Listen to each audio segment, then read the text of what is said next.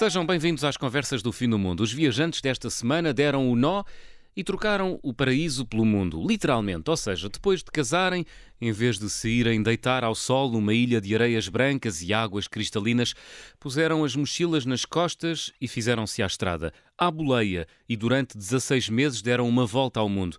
Atravessaram a Europa, a Ásia e a Oceania, depois cruzaram o Oceano Pacífico, atravessaram, aterraram, aliás, nos Estados Unidos e regressaram a Portugal, sãos e salvos e ainda casados. Chamam-se Joana Oliveira e Tiago Fidalgo. Olá, bem-vindos às Conversas do Fim do Mundo. Olá, boa tarde. Boa tarde. Joana e Tiago, vamos começar esta conversa pelo início de tudo. Casaram e depois, no dia seguinte, foram para Aveiras pedir boleia rumo ao Oriente. Foi isso ou não? Foi quase. Então. não, não. Uh, o Tiago já andava sensivelmente dois anos a planear isto detalhadamente, mas quando chega a hora de partir para uma coisa um, para a qual não se tem um bilhete, não há dia e hora marcado, não é? Uh, e portanto pro, procrastinámos um bocadinho, porque quem acha que não custa sair da zona de conforto é porque nunca saiu e portanto uh, andámos ali uns meses a achar que era o momento de ir, mas que arranjávamos sempre uma desculpa. Portanto, fizemos jantares de despedidas e despedimos das mesmas pessoas, se calhar três vezes. Ah, foi? Eu acho que sim. Vocês tinham uma vida aparentemente normal, não é? Tinham uma profissão. Estável, uhum, estável. estável. Ambos a trabalhar na, na área da nossa, das nossas formações académicas, uh, com lugares que se calhar alguns colegas até não digo invejavam, mas que pensavam como é que vão largar isso, não é? O que é que faziam, Tiago? Uh, portanto, eu, eu sou treinador de futebol, dava a ECOS na área de Educação Física e dava treinos de futebol aqui numa, numa equipa local. Em, em setembro, nós casámos em setembro e, e portanto, pensámos que uh, talvez tivéssemos de ficar até ao Natal e assim foi. Depois do Natal, uh, entretanto, ainda estava frio depois uh, despedimos da família, acabámos por ficar um pouco mais e acabámos por sair em, em março. Quando nos sentimos preparados, fomos. Olha, Tiago e Joana, lembram-se da primeira boleia que apanharam? Onde é que foi? E com quem? Perfeitamente. Sim, sem dúvida. Foi uma má experiência, Joana? Não, não, foi muito emocionante. Foi então... muito emocionante. Foi muito emocionante. O Tiago pode. O Tiago, de certeza que se lembra do carro e Sim. da pessoa e se calhar do nome e da matrícula. Pronto, eu não tenho esse grau de, de memória, mas eu lembro-me que, que, o Tiago, o Tiago entrou excitado no carro e então dizia ao senhor que. Ao senhor, não, à, à senhora. Era uma senhora. Que, era uma senhora. Era uma, uma, rapariga uma, rapariga da nossa idade que da minha aldeia, por sinal. Exato. Eu sou de uma aldeia pequenina do, do Conselho de Cadaval, que é o Painho, e então nós começámos a, a pedir boleia na, em direção de, de Aveiras, é verdade, mas uh, perto do Painho. E então na Estrada Nacional passou essa, essa boleia, que é a Marina, e, e pronto, por ser alguém conhecido, uh, foi foi um sentimento bom, mas uh, ao, ao, mesmo tempo não há aquela mística de quem é que é uh, a primeira pessoa, qual é a sua história, porque sendo alguém conhecido, já, já sabíamos mais ou menos com, com o que é que contávamos. Mas, mas havia ali uma grande excitação, é isso? Havia. Uh, havia. Da minha parte, sim, a Joana poderá falar por ela. acho que a Joana estava com, com um pouco mais de receio. Joana, Joana. Sim, sim. É, é, é, quando nós partimos para o desconhecido, uh, por mais excitados que estivéssemos, estávamos. Eu também tinha, tinha muitos receios, mas eu acho que mais castiça ou mais caricata foi mesmo a. Assim, a, porque nós a primeira, quando saímos, a, primeira, nós chegámos a Lisboa, depois uh, acabámos por ir dar uma entrevista ainda em Lisboa e depois no dia seguinte uh, partimos mesmo pronto, for, pronto na, na, viagem já, já mais no sentido, não é sem destino, mas já no sentido de pronto, agora é que vamos deixar mesmo Portugal para trás. E eu lembro-me quando hum. o Tiago entrou naquele carro, um, o senhor perguntou para onde é que íamos e, o Tiago disse: Olha, vamos dar a volta ao mundo. E o senhor olhou para ele e, e desvalorizou por completo. Eu lembro-me da cara do senhor pensar: Este tipo está a gozar comigo, pronto, não não sabe o que é que está a dizer. E eu lembro uhum. que a excitação do Tiago era tanta e o meu, o meu receio era tanto ainda, o que é que ia acontecer. Uh, por isso é que, que é tão, tão, tão, está tão vincado, não é? Tem ideia de quantas boleias apanharam ao longo desses 16 meses de viagem pelo mundo? Foram cerca de 510. 510 boleias. Portanto, cerca de 500 boleias. É muita boleia. Nós fizemos na altura um ranking bonito dos quilómetros das boleias, mas sim, mais ou menos uh, 500, 500 e, e algumas boleias em, em 500 e alguns dias. Por isso é que coincidia mais ou menos uma boleia por dia. Muito bem. Olha, qual era a vossa expectativa para esta viagem? O que é que procuravam? Joana? Hum. Eu acho que, que eu procurava conhecer pessoas, coisas diferentes, pessoas diferentes, culturas diferentes, maneiras de viver diferentes. E isso aconteceu. Eu acho que, isso, que, isso, que esse objetivo foi cumprido. Mas acabou por ser também um, um make or break entre mim e o Tiago. Acabou por ser também algo muito intenso, não só perante aquilo que conhecemos, mas também entre nós os dois. Já vamos, já vamos ter a oportunidade de explorar esse, lado, esse, esse lado. Tiago, o que é que tu procuravas com esta viagem? Eu, eu, acho que era o desafio. Portanto, eu comecei, comecei a viajar à boleia de Erasmus e, e depois fui aumentando o patamar. Ou seja, primeiro, primeiro à volta da Europa Central, depois mais para a Europa de Leste, vir até Portugal uh, à boleia, uh, depois uh, Norte da África, depois fui para o Brasil, estive, estive um ano na América do Sul e viajei muito à boleia.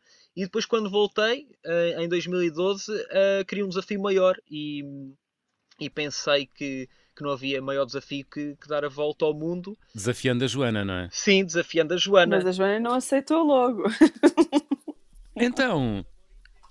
eu neguei, eu neguei, eu neguei. Eu disse sempre que não ia, que nos íamos despedir para a vida no aeroporto. Ah, mas tinhas medo de, de viajar neste registro boleia? Não era aí, mesmo, mundo, não era de todo a minha, a minha praia. Hum. Não, não, não, não. O que, é que, o que é que te assustava? Um, o incerto, porque eu sou uma pessoa, além de pragmática, organizada. Gosto de saber o que é que vai acontecer amanhã. Que é muito utópico e, e pronto, e, e idealista, mas gosto muito. E, e à boleia isso é impossível. Pois, isso é completamente antagónico com o registro viver à boleia por aí pelo mundo. Por isso é que acho que estes 16 meses foram a maior aprendizagem da minha vida, extra a maternidade. Foi, foi, portanto... Não, dizer que além disso tudo, a Joana não gosta de andar de carro. Portanto... Uh... Odeio. E, sobrevi e sobreviveu. exato, exato. Sim, sim, sim, sim. Olha, imagino uh, que tenham trazido uh, imensas histórias de imensos lugares uh, do mundo. Qual é para vocês a história que resume melhor esta viagem de volta ao mundo de 16 meses em lua de mel? Uma grande lua de mel, diga-se. É verdade, é verdade. Uma, uma, lua de mel que, neste caso, é testar o casal, não é? Normalmente as luas de mel são aquele momento em que não há stress nenhum para o casal aproveitar. Esta foi ao contrário. Nós pensámos, bem, já que casamos, vamos lá ver se a relação aguenta e, e portanto, uh, foi, foi um pouco diferente das outras. Uh, eu, eu diria que foi a chegada à China. Foi um momento tão eufórico, uh, um momento. Porque a China é aquele. Ou seja, falamos da Tailândia, do Vietnã, da Nova Zelândia, e, e são países que nós sabemos que que são realmente longe, mas não está assim muito no nosso vocabulário, ou seja, quando alguém é diferente, quando, quando algo é longe, falamos na China, não é? Isto parece chinês ou parece que vieste da China, e então isso culturalmente acaba por ficar muito marcado em nós. E, e então quando cruzamos aquela fronteira e nós olhámos um para o outro e dissemos, nós, nós estamos na China. E, e estamos... Chegámos por terra aqui e, e, e, sem apanhar nenhum avião e estávamos há, há vários meses na estrada e quando olhamos um para o outro epá, nós estamos mesmo aqui, nós estamos, nós estamos na China. E, e foi engraçado que nós não conseguíamos comunicar com os chineses, o Tiago sabia cinco palavras que não nos serviam de quase nada, as pessoas abordavam-nos de uma forma estranhíssima e extremamente intrusiva e nós mesmo assim estávamos super felizes. Nada nos estava a incomodar naquele momento. Estranha e intrusiva? Como assim, eh, Joana?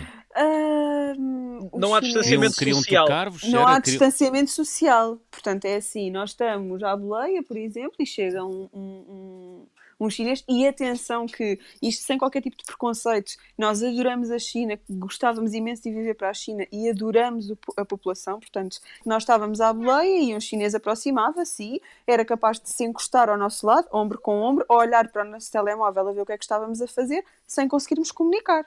Nem olá, nem adeus, mas ele encostava-se ou se estivéssemos num banquinho sentados, vinha um, encostava-se. Pronto, isto é um, um, um, básico, não é? Outro, uh, as casas de banho não têm divisórias, portanto estamos todos comumente agachados, mesmo assim, juntinhos uns dos outros. Hum. Homens e mulheres? Não, pronto, não vamos. Ah, há divisão, há divisão por, por sexos. por sexo, exato.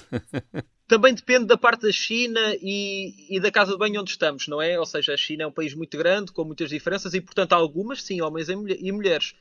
Há, há por exemplo, prédios em, em, que as casas não, não têm casa de banho privativa e, e havia uma casa de banho por piso ou uma casa de banho por aula e era uma para, para homens e mulheres. E mesmo assim, nós estávamos extremamente felizes. Ai, extremamente felizes e eufóricos, portanto uh, foi realmente um momento muito bom da viagem. E, e, aqui em relação ao preconceito que a Joana falava, só dizer que na China foi o país onde estivemos mais tempo à espera de uma boleia, no total três dias, só, só que nos levassem de uma cidade para outra, e, e mesmo assim gostamos muito e não temos nada mal a dizer da China, portanto é porque gostamos mesmo muito da China que apesar de todas estas, todas uhum. estas barreiras, não é? Que fazem parte da viagem, mas quando, quando estamos três dias à espera de uma única boleia e, e mesmo assim continuamos a gostar do país e está no nosso uhum. top 6, uh, eh, é porque gostamos mesmo muito. Portanto, posso deduzir que a China foi provavelmente o país onde tiveram mais dificuldades em encontrar boleias. Não. então.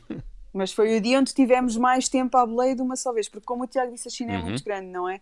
E, e no sul da China, especificamente naquela zona, é mais difícil de andar à boleia. Mas ter estado três dias isoladamente foi, foi devastante, deitou-nos imenso abaixo, foi, foi, foi muito duro, é, é horrível. Um, e lembro-me daqueles momentos da tristeza avassaladora que sentíamos, do que é que se está a passar. Mas houve países muito piores, em que num cômputo geral era sempre difícil. Então, por exemplo?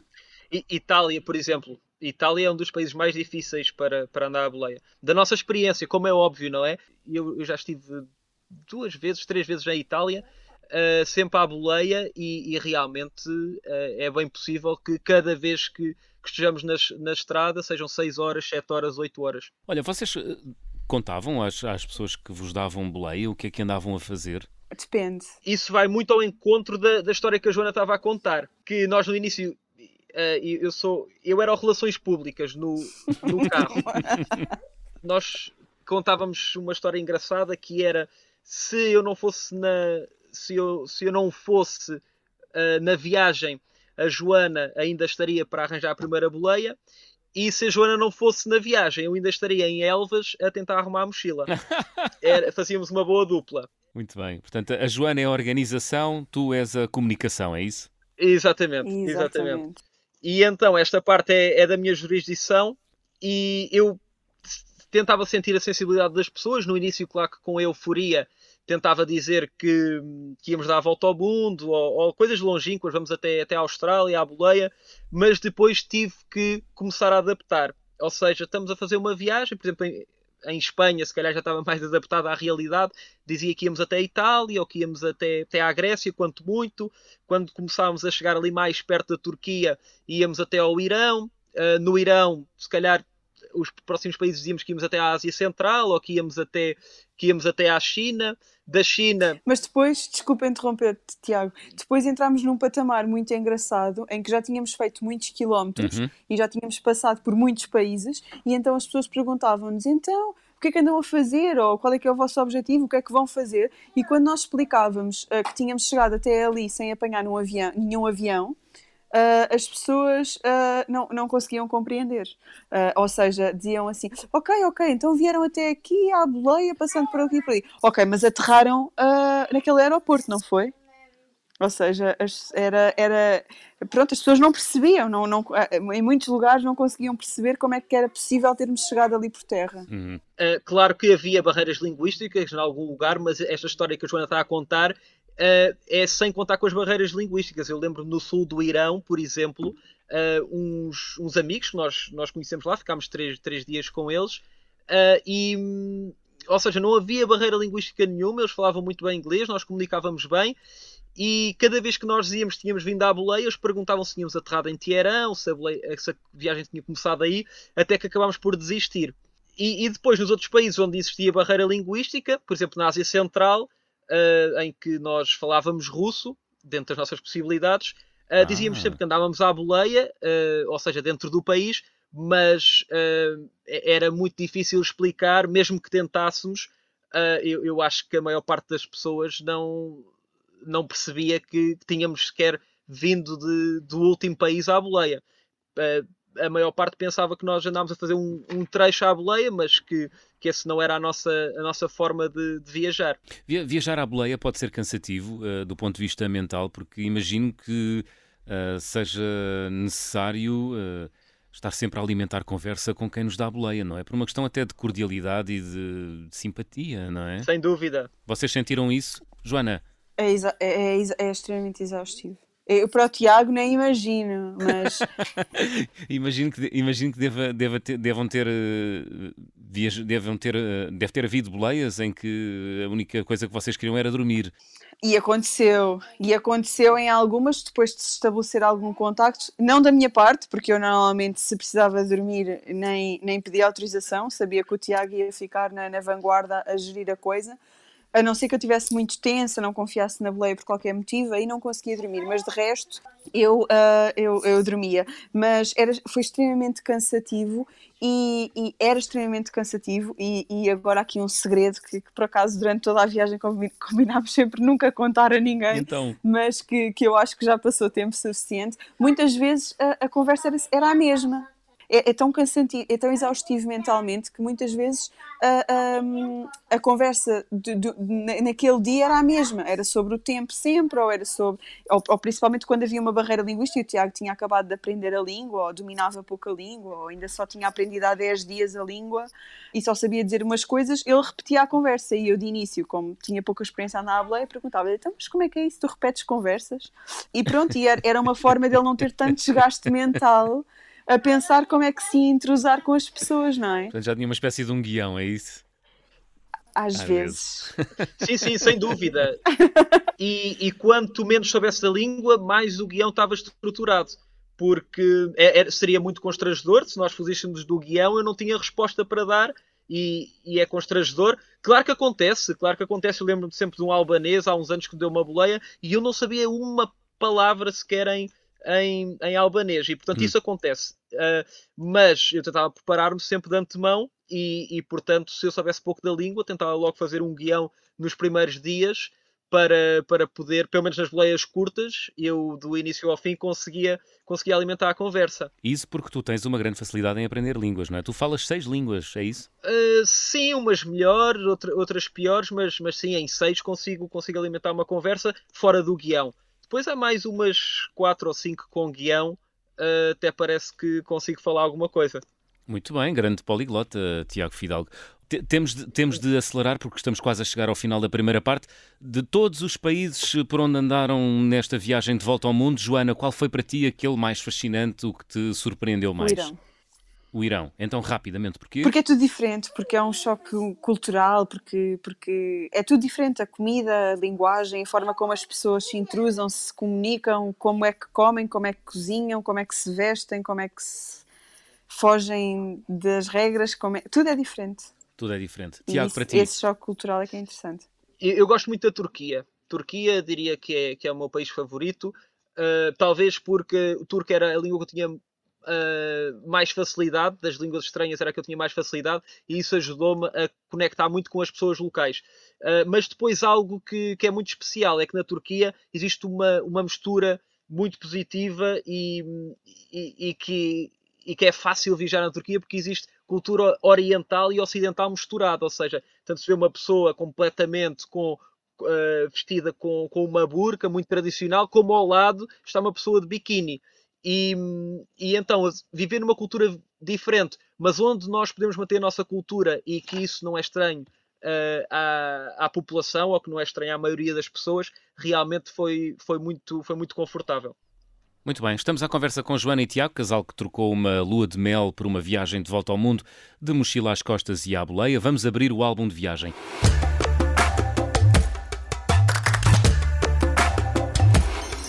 Joana e Tiago, qual é o objeto que guardam com especial carinho dessa viagem de volta ao mundo que durou 16 meses? Houve coisas, houve, houve muitas coisas que, que nos deram durante a viagem. Portanto, a nossa mochila uh, íamos contar, íamos com, com, os materiais contados, não é? Porque uh, se trouxéssemos algo de todos os países seria muito, muito difícil. Mas, mas eu lembro, por exemplo, no, no Quirguistão, uh, numa, numa, família muito tradicional que nos hospedou em casa, deram-nos um, um chapéu, um, um chapéu tradicional kirguise e, e, e, foi algo que nós vimos que realmente tinha muito valor e, e nós guardamos com muito carinho. Ou, por exemplo, no Cazaquistão, uh, o Cazaquistão foi um país onde foi tudo positivo, ou seja, até temos medo de voltar lá porque pode, pode borrar a pintura, mas nos dias que nós estivemos lá, cerca de duas semanas, foi tudo, foi tudo super positivo. Os dias, não, não houve dias maus, em todas as situações mais difíceis não chegavam a acontecer porque aparecia alguém para, para nos ajudar, para nos hospedar, para nos uh, levar para casa. E, e no final deram-nos uma bandeira do, do do Cazaquistão, isto no Cazaquistão, e, e também recordamos uh, com muito carinho, a partir dessa bandeira, os dias que passámos lá. Muito bem, estamos à conversa com Joana Oliveira e Tiago Fidalgo, casal que deu uma volta ao mundo durante a lua de mel. Regressamos já a seguir uma curta pausa. Até já.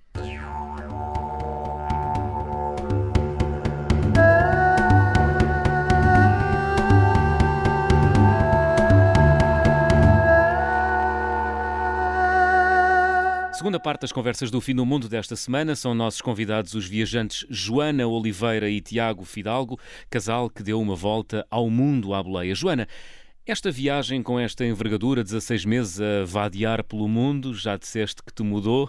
mudou em quê? Ui, não estava pronta para esta. Uh, uh, eu acho que uh, desde o ter que aceitar que não controlo o amanhã, ter que aceitar que não controlo o, o, hoje, porque eu achar que hoje vou chegar a um sítio, mas se eu não tiver boleia, eu não vou lá chegar, não é? Portanto, mudou a minha capacidade de aceitação, a minha capacidade, a minha resiliência, mudou o meu olhar sobre o outro. Uh, porque nós temos muita tendência uh, a achar que, que, que, se o outro faz diferente, o outro é que está mal. Mas será mesmo assim? Uh, eu lembro-me que, não sei se posso fazer este parênteses, mas nós, quando chegámos à China, uma rapariga hospedou-nos e quando foi o momento de eu, ir, de eu querer ir tomar banho, eu perguntei-lhe: Olha, posso ir tomar banho ou, ou queres ir tu? E ela disse: Não, não, pode ir que eu tomei há quatro dias, estou descansada.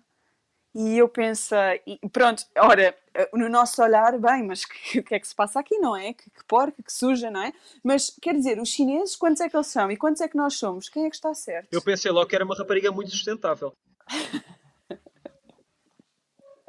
mas portanto, quero com isto dizer que, que, que, que, que houve grandes modificações. Agora é assim, aprendemos a viver uh, noutro ritmo mas depois quando voltamos, estas aprendizagens, muitas delas perdem-se pelo ritmo que, que voltam, ao qual voltamos a, a, a, estar inseridos, não é? Uh, mas acho que, que, que há mudanças que são para sempre. O, o que é que aprendeste nessa viagem, que decorreu entre os anos de 2016 e 2017, e que perdeste entretanto? Calma. Tinhas mais calma durante a viagem, e isso perdeste, perdeste a calma? Sim, e, e eu acho que a, a calma e a curiosidade eu acho que a viajar nós habituamos-nos a um ritmo que todos os dias aprendemos alguma coisa, todos os dias visitamos alguma coisa um, e, e, vivemos isso com, com tranquilidade. E depois chegamos aqui e parece que perdemos um bocadinho. Nos primeiros tempos sentimos-nos desenquadrados e depois entramos neste ritmo alucinante e, portanto, já não temos tanta curiosidade, já não temos tanta sede, já não. Pronto. Olha, e qual foi a coisa mais surpreendente que aprendeste na viagem? Bom, aprendi a cozinhar coisas muito diferentes e distintas, porque a cozinha era jurisdição minha.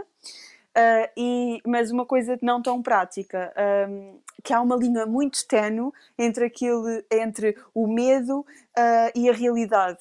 Uh, vivi, algumas, vivemos, vivi algumas situações de limite em que era muito difícil um, se eu, por exemplo, tivesse uma arma ou algo em minha que eu achasse que seria para a minha defesa, era muito vivi situações de limite que não me permitiam propriamente ou melhor, percebi com elas que, que, que o limite é muito tenue, a, a, linha que divide aquilo que é o meu medo e aquilo que é realmente o perigo. Hum. E tu, Tiago, esta viagem mudou alguma coisa em ti? Uh, sim, fez parte do, do processo pessoal uh, no sentido da tolerância. Uh, acho, acho que esse foi, foi a grande marca em mim, especialmente vindo de uma aldeia pequenina, tradicional, é, é, naturalmente um lugar com, com as coisas mais normalizadas e as pessoas todas a pensarem, ou, ou, muitas a pensarem da mesma maneira, e portanto nesse processo que tem vindo a, a, ser construído desde que eu, que eu saí de casa, uh, foi, foi realmente um, um grande contributo para, para isso. Deu-me também mais línguas, deu-me mais, mais essa ferramenta, ou seja, mais pessoas com quem, com quem eu comuniquei noutras línguas, uh, e umas aprendi mais, outras aprendi menos. Um, e, e, também aqui a questão de relativizar. Uh, acho que isso foi, foi realmente, foi realmente uh, algo que, que, a viagem, esta mais do que as outras, porque as realidades eram mais diferentes nesta viagem, uh, que, que, ficou muito marcada em mim. E um exemplo tonto até, mas por exemplo, quando me dizem que as grávidas têm que comer peixe, eu penso nas pessoas do Uzbequistão, um país duplamente. Um, duplamente encalhado, porque nem o Uzbequistão, nem nenhum país que faça fronteira com o Uzbequistão faz fronteira com, com nenhum mar ou oceano e, e portanto, uh, as pessoas lá não comem peixe. Olha, Joana e Tiago, um, vocês realizaram esta viagem de volta ao mundo um, numa altura muito particular da vossa vida, estavam a viver uma lua de mel, uma grande lua de mel de 16 meses. Um, houve algum momento em que sentiram um frisson mais acelerado ou mais intenso entre vocês os dois. A Joana começou logo a rir. Nos primeiros sete meses era uma vez por semana, dos sete meses ao um ano.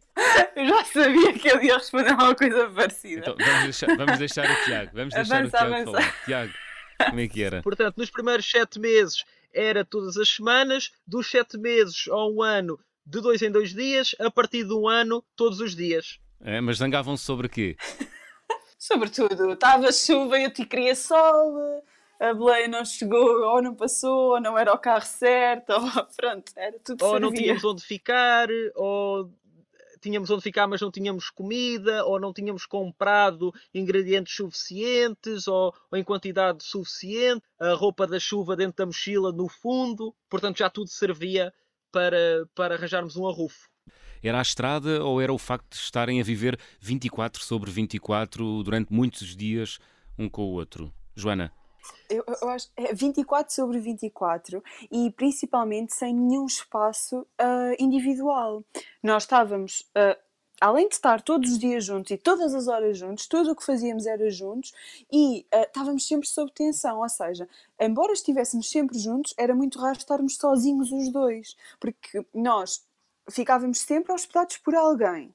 Portanto, estávamos nós e a pessoa que nos hospedava, e portanto tínhamos que dar do nosso tempo, que supostamente seria aquele que teríamos para descansar ou para estar os dois, a essa pessoa, não é? Por cordialidade, porque a queríamos conhecer, porque nos estava a hospedar, por, por gratidão. Portanto, um, em casa estávamos destinados à pessoa que nos estava a hospedar, na rua estávamos destinados às pessoas que nos transportavam, acabava por sobrar muito pouco para aquilo que seria o nosso espaço pessoal não é?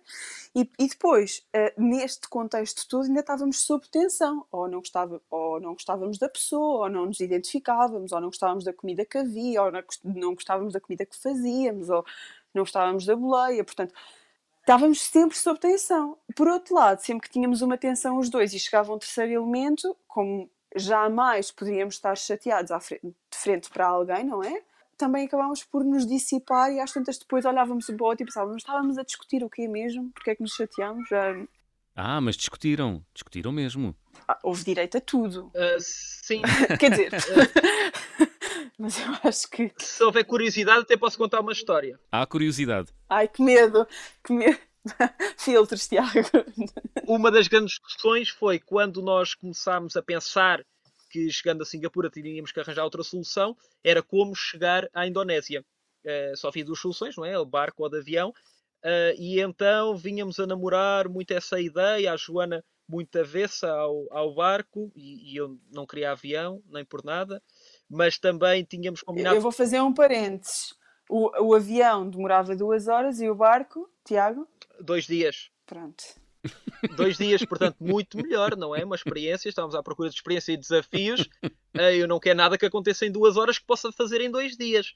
E, e então lembro que já desde o Vietnã que vinhamos a namorar, a namorar uh, essa ideia, entretanto conseguiu, uh, conseguiu o contacto de uma, de uma rapariga na Indonésia que me conseguia comprar o bilhete de barco porque não conseguia comprar online e portanto já depois desse processo todo, todo feito Uh, no Laos, lembro perfeitamente, em, em Vang Vieng, nós a dar uma voltinha à noite, a Joana diz que não, que estava fora de questão ir de barco. E, e estava fora de questão nós pararmos-nos porque era a nossa lua de mel e portanto uh, não podiam ir um de barco e ir um de avião. E pronto, esse foi um momento em que, em que realmente uh, estávamos uh, ficámos mesmo muito, muito, muito chateados e, e pronto, normalmente acabava cada um a ir para o seu lado, ir aí com uns 10 metros de distanciamento social e, e depois, entretanto, juntávamos outra vez e, e durava mais um dia ou dois, dois dias até, até falarmos do mesmo assunto. Muito bem. E alguma vez sentiram uh, que o que estavam a fazer não fazia sentido? Uh, que não fazia sentido, não, porque viajar e, e como a Joana dizia, disse no início, uh, conhecer, não pelo desafio, isso era mais uma coisa minha, mas, mas conhecer realidades diferentes e pessoas diferentes e modos de vida diferentes era, era algo que os dois queríamos e, portanto, uh, não nunca achámos que viajar não fizesse sentido. Hum. O que da parte da Joana, e ela pode falar mais sobre isto, não, não faria sentido era a forma de viajar, ou seja, como, como para mim era o desafio, era muito importante a forma de fazer, e por, e por isso ir de barco e não ir de avião, porque a, a forma de fazer, e, o, que eu dizia à Joana é nós dissemos um ao outro e, e planeámos para fazer da forma mais difícil, e portanto, uh, e, e, queremos mostrar ao mundo que da forma mais difícil também, também se consegue dar a volta ao mundo, e, e portanto não, não me sinto capaz de quebrar isso agora. Sentia que, que aquele desafio que, que eu estava à procura uh, não iria ser suficiente se nós, uh, neste caso, fôssemos de avião ou, ou que de, um momento para o outro deixássemos de viajar à boleia. E, portanto, a forma de viajar, não a viagem em si, mas a forma de viajar, uh, em certo momento, acho que para a Joana deixou, deixou de, de fazer sentido. Foi, Joana? Sim, porque, porque foi levado ao extremo. Um, e, e, e, se houver oportunidade, conto aqui uma história muito rápida uh, que eu acho que, que, descreve, que descreve isto na perfeição. Nós estávamos, eh, num episódio isolado, estávamos em, no Vietnã e uh, uh, saímos de manhã cedo, mochilas às costas, e, e pusemos-nos à boleia para, para, para, o destino seguinte e, e desarmou-se a chover. E chovia copiosamente, mas chover copiosamente é chovia e não se via um palmo à frente. Chovia, chovia, chovia, chovia. E nós já estávamos completamente ensopados, mochilas molhadas, uh, já não havia volta a dar ao assunto, tínhamos passado o dia todo à boleia, as horas passavam, começou a anoitecer e nós continuávamos no mesmo sítio à boleia, debaixo d'água. Uh, e uh, por, por, por apoio do, do, Só para perceberem, houve um senhor, neste episódio, houve um senhor que veio à janela e, passado dois minutos, traz uma canoa pela janela para, para ir, para ir às compras. Na rua. Portanto, eu não estou, eu não estou a exagerar, era, era mesmo uma coisa horrível, pronto. Uh, portanto, já não havia nada que se salvasse, só tentávamos salvar os equipamentos eletrónicos junto a nós, de resto já era tudo papa. Uh, e, e, e, eu, com a, minha, com a minha organização extrema, já hum. a pensar como é que ia secar a roupa e como é que íamos fazer isto e como é que. Bem, tudo, tudo era uma dúvida. E nisto há um, uma local que nos convida a entrar dentro da sua loja e que, que me acalma a mim e que diz que vem aí o último autocarro que vai exatamente para o sítio para onde nós vamos. Opa, e o autocarro eu acho que aquilo não chegava a custar 2 euros. Era assim uma coisa mesmo irrisória e que uh, nos ia levar mesmo ao nosso destino ainda por cima, no nosso destino, nós tínhamos caminha, uma caminha seca para dormir. Hum. Podia pôr-se o caso de que nessa noite até nem tínhamos para onde ir e, e por onde fosse íamos acabar a dormir à chuva, mas ali não era esse o caso, portanto o final era aliciante. E eu, às duas por três, não quis saber mais de mais nada e quando o autocarro chegou, eu empurrei o Tiago lá para dentro e enfiei-me lá dentro também. O autocarro não andou um minuto e eu vejo o Tiago a chorar. E eu aí caiu-me tudo ao chão e pensei, não acredito, o que é que eu estou a fazer, o que é que se passa, e, e pensei, não, pronto, se eu estou a destruir o sonho de alguém, uh, pronto, ok, tudo bem. Fui a correr, pedi ao senhor do autocarro para parar o autocarro, descemos do autocarro, debaixo de chuva e de água, com as coisas, uh, e, lembro, e nesse momento eu disse ao Tiago, opá, ok, eu, eu, eu, eu vou, isto é o teu sonho e eu estou ao teu lado e decidimos fazer isto juntos mas isto é a maior loucura das nossas vidas. Isto é completamente paranoico. Tiago, grande prova de amor. É verdade, é verdade. Um, a nossa relação tem, tem destas coisas e, e pronto, foi mais uma vez foi, foi superada a prova. Pronto, e chegámos ao destino nesse dia, empapados, mas chegámos. Mas pronto, isto para dizer que para mim, eu acho que alguma flexibilidadezinha também não tinha destruído nada. Mas pronto, também se fez. Lá chegaram. Olha. Sim, mas eu, por outro lado, já comi massa com figos dois dias seguidos. massa com figos, então. A Joana obrigou-te a comer massa porque com é figos. a comida favorita. Não, não, porque eu gosto muito. É a comida eu... favorita da Joana e eu não gosto, e portanto a nossa relação tem dessas coisas, não é? Um dia cedo a Joana, outro dia cedo eu. Uhum. Olha, depois de quase, ou de cerca de 500 dias a viajar, vocês decidiram uh, regressar.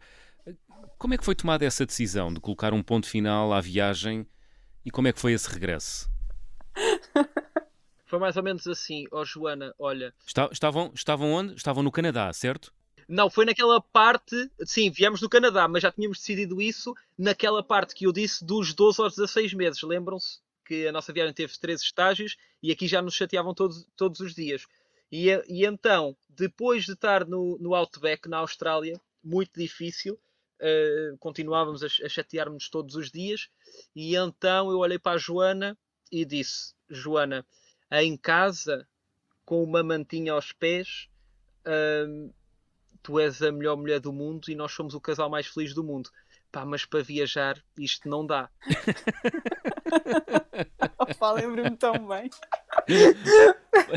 Foi mesmo assim, Joana? Foi, foi mesmo foi, assim? só que ele acrescentou, mas não te preocupes, porque uh, viajar vai ser 5% da nossa vida. 5% da nossa vida, nós vamos ser felizes 95%. Portanto, não Olha. te preocupes. Agora vamos a resolver isto. o que é que tu precisas para parar de me chatear todos os dias? Eu disse: Eu preciso de uma data para voltar para casa, eu precisava de organizar a minha vida. E portanto, a partir daí começou uma nova saga que é: temos a ideia de que vamos voltar, qual é que vai ser a rota? E por último, o Tiago decidiu que só voltava para Portugal com uma boleia de avião. E aí é que começou outra saga: foi como é que nós vamos conseguir apanhar uma boleia de avião para Portugal? Então, conta lá, Tiago. Que boleia foi essa de avião? Depois de muitos e-mails, de muitos contactos, de, de falar com, com amigos que trabalhavam em, em companhias, uh, nada, nada resultou.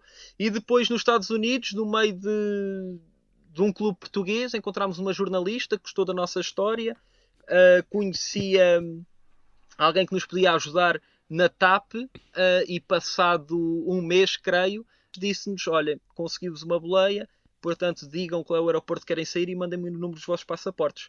E, e assim foi. E lá regressaram a Portugal, à boleia, mas de avião. Exatamente. Estamos à conversa com a Joana Oliveira e o Tiago Fidalgo. Vamos fazer check-out.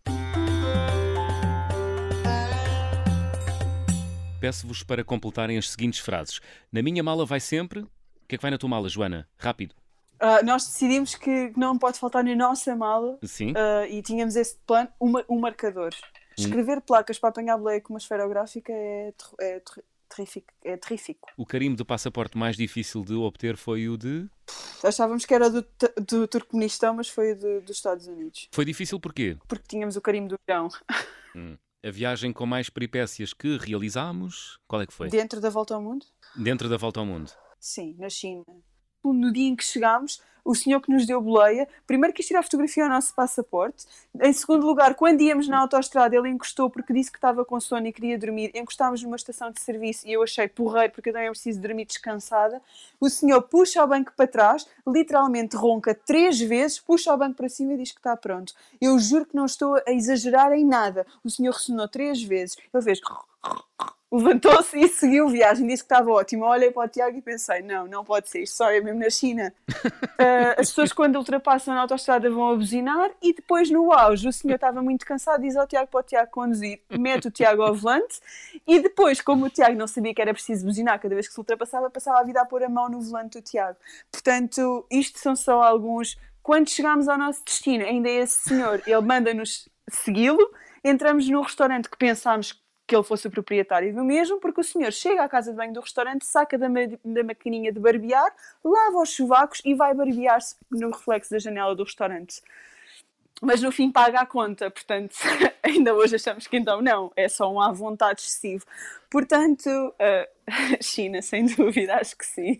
Muito bem, por falar em restaurantes, a refeição mais estranha que comeram, qual foi? Foi um ovo que vem dentro de um plástico, na China também, um, um ovo cozido, achamos que é, que vem dentro de um plástico e está tá assim muito escurecido, talvez com algum molho ou assim. Não sabia bem. Oh. Não, não, não, não. O, além do aspecto, o sabor também não, não era o mais hum, especial. Ficava a desejar. Muito bem. A recordação de viagem mais cara, recordação à experiência? Mais cara, um dente no Irão. Eu parti, eu parti um dente no Irão e, e tive que ir arranjá-lo. Muito bem. Para fechar, gostavam de viajar com? Com a nossa filha. Com os nossos com filhos. Os nossos filhos Muito bem. Agora sim, chegamos ao fim do mundo. Joana e Tiago, que música escolheram para fechar o programa desta semana? A música que mais cantávamos enquanto estávamos à espera de uma boleia que não aparecia. Que é? Clandestino do Manu Chao. Muito bem, boa escolha. Gosto muito. Joana e Tiago, muito obrigado por terem partilhado as vossas histórias com os ouvintes da Rádio Observador. Felicidades para a Obrigado vossa filha, a Maria, que íamos escutando em fundo ao longo da Exato. conversa. Pedimos desculpa, mas pronto. Faz parte, faz parte. Foi o possível. Obrigado, nós. Obrigado. Clandestino de Manu Chao no fecho da conversa do Fim do Mundo desta semana. Regressamos dois a oito dias. Até lá. Solo voy con mi pena. Sola va mi condena. Correré mi destino para burlar la ley, perdido en el corazón de la grande Babilón. Me dicen el clandestino por no llevar papel. Pa' una ciudad del norte yo me fui a trabajar. Mi vida la dejé Ceuta y Gibraltar. Soy una raya en el mar, fantasma en la ciudad. Mi vida va prohibida, dice la autoridad. Solo voy con mi pena, sola va mi condena. Correré mi destino por no llevar papel, perdido en el corazón de la grande Babilón. Me dicen el clandestino, yo soy el quebra ley. Mano negra clandestina, peruano clandestino, africano clandestino, marihuana ilegal.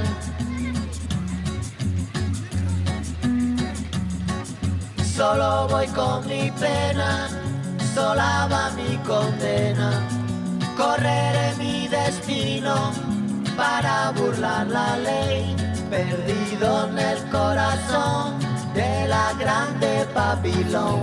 Me dicen el clandestino por no llevar papel. Argelino clandestino, nigeriano clandestino, boliviano clandestino, mano negra ilegal. الله يخليك اذا مات اذا مات السادس اذا مات الصبح شوف داك السيمون في النمو الشمال ديال الكرفان ولا شي ناس يمشيو لموريتانيا ويجي معاهم باش الكازين راه غادي يعطيو واحد هذا واحد Obrigada por ter ouvido este podcast. Se gostou, pode subscrevê-lo, pode partilhá-lo e também pode ouvir a Rádio Observador online em 98.7 em Lisboa e em 98.4 no Porto.